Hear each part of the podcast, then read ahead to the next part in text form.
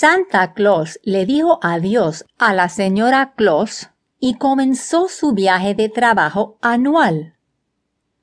Santa Claus, tres elfos y sus reinos estaban viajando a una velocidad rápida desde el Polo Norte al Polo Sur. Ya había dejado algunos regalos más cerca de su casa, pero uno de sus reinos tuvo que ir al baño, ya sabes. Y cuando lo hizo, creó un problema pequeño